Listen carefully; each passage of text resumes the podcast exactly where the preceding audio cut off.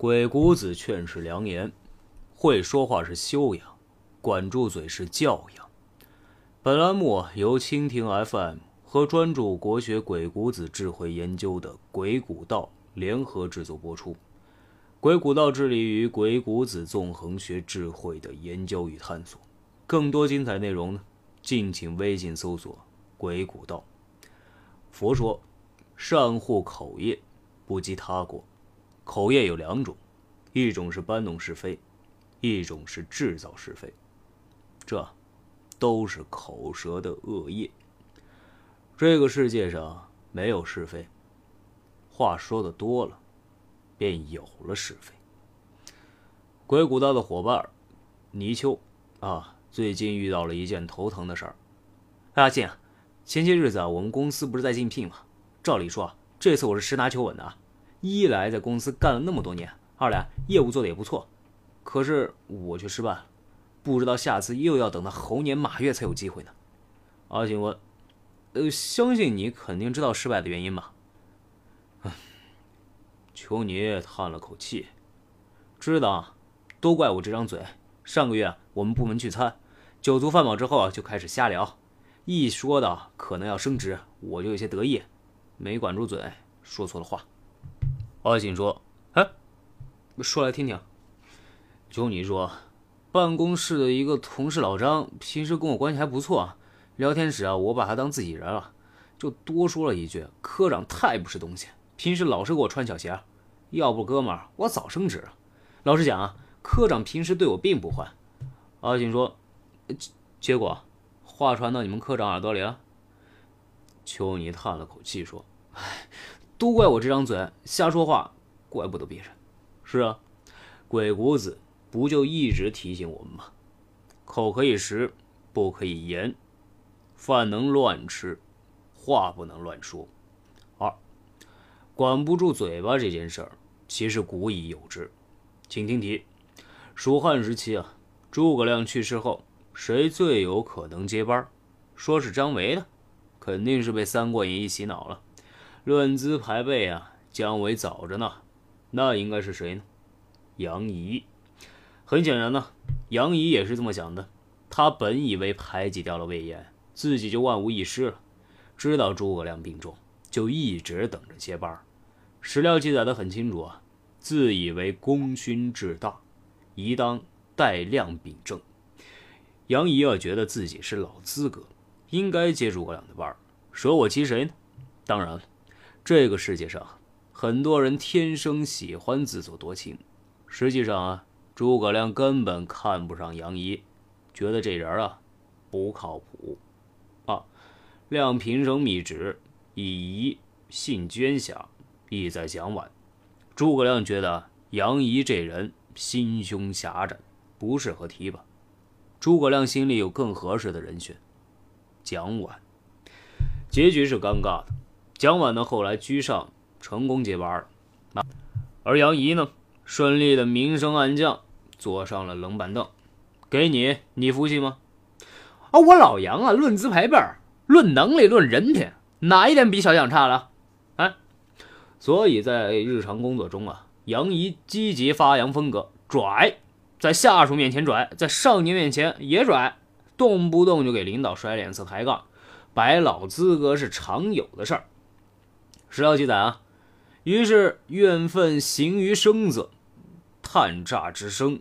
发于五内，注意这个叹诈之声啊！很显然，杨仪有事儿没事儿唉声叹气，都是发自内心的。杨仪的嫉妒之火被点燃了。请听题啊：如果你是蒋琬，你会喜欢杨仪吗？你会讨厌？对于自己不喜欢的人，一般有两个选择：争和不争。明智的人选择后者。所谓争的，就是跟杨怡这样的人争得怒发冲冠。金刚怒目，结果呢？你跟他一般见识，说明自己格局也一般。这就好比啊，我们在现实生活中总会遇到杠精一样。就说阿星自己吧，总会遇到一个陌生人，冷不丁发了一条信息：“啊啊，我觉得你不行，我觉得你不如我。”嗯，没头没尾的，连个理由也不给。这时候争吗？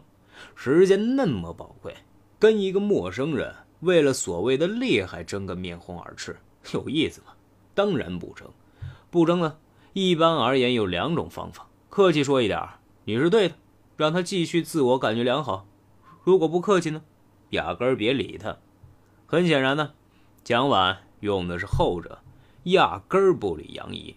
工作那么忙，杨怡爱咋地咋地啊。哎，这杨怡啊，见没人搭理自己。他突然感受到一种孤独、寂寞、冷。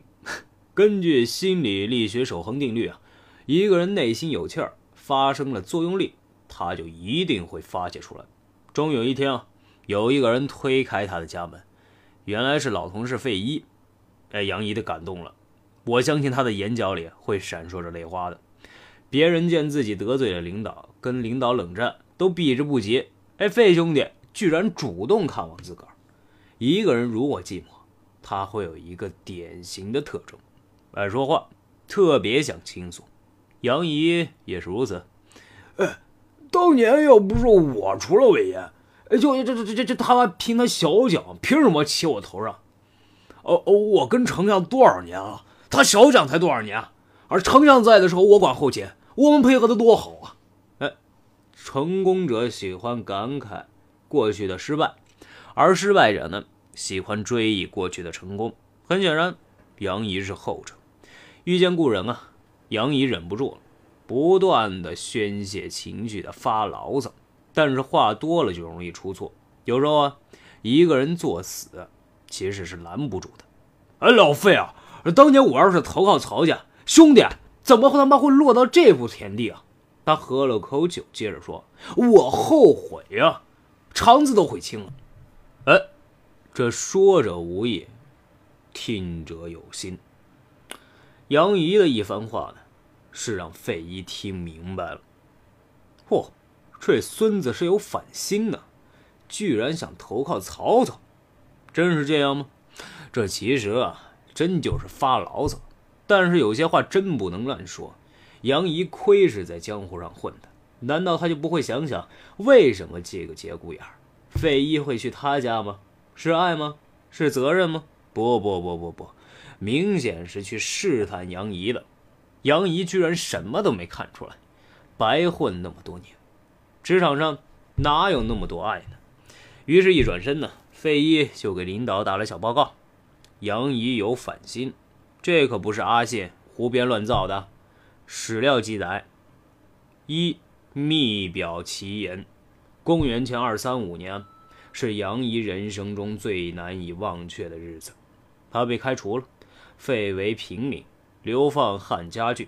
或许你会说了，只是发发牢骚，骂骂人，口业造的不深嘛？是啊，杨仪也是这么想的。于是啊，在接下来的日子里，他有事儿没事儿就造口业。比如史料记载啊，移至图所，赴尚书诽谤，辞职机切。很显然呢，老杨同志虽然下岗了，但是他的嘴没下岗。注意“诽谤”这个词儿，再注意“机切”这个词儿。为什么诋毁领导、情绪失控、丧失理智的杨仪，已经不惜造谣污蔑、诋毁领导？总之呢，什么话难听说什么，真话假话一通说。结果呢，上面忍无可忍了。结果你懂了。杨仪恐怕不会知道，他不下岗。他始终是别人上位的阻碍，不下岗，他的老同事怎么上位呢？谢谢老杨成全了。费祎呢，一转身成了蜀汉三代目丞相，接了蒋琬的班。有一件事啊，我们要提一下：诸葛亮病危时呢，老板刘禅曾经去问过诸葛亮接班人选的事儿，用蒋琬吧。除了蒋琬之外呢，费祎也行。这套候选人名单里，压根儿就没有杨仪。费祎之所以会打小报告，一方面是为自己上位扫清障碍，更重要的是，他跟蒋琬才是穿一条裤子的。这就好比当年阿信在职场上被人出卖时，那人真诚地看着阿信的眼睛说：“是我出卖你的，毕竟跟你相比，我跟总经理的关系更近一些。”坦白讲啊，时至今日。我都觉得很有道理，都是出来混的，大家那么忙，哪有空讲感情呢？在残酷的现实世界里啊，口业本是非根，说话的多了，是非也就多了。可是人呢，总是要开口说话的，所以我们应该多积口德，少造口业。具体怎么做呢？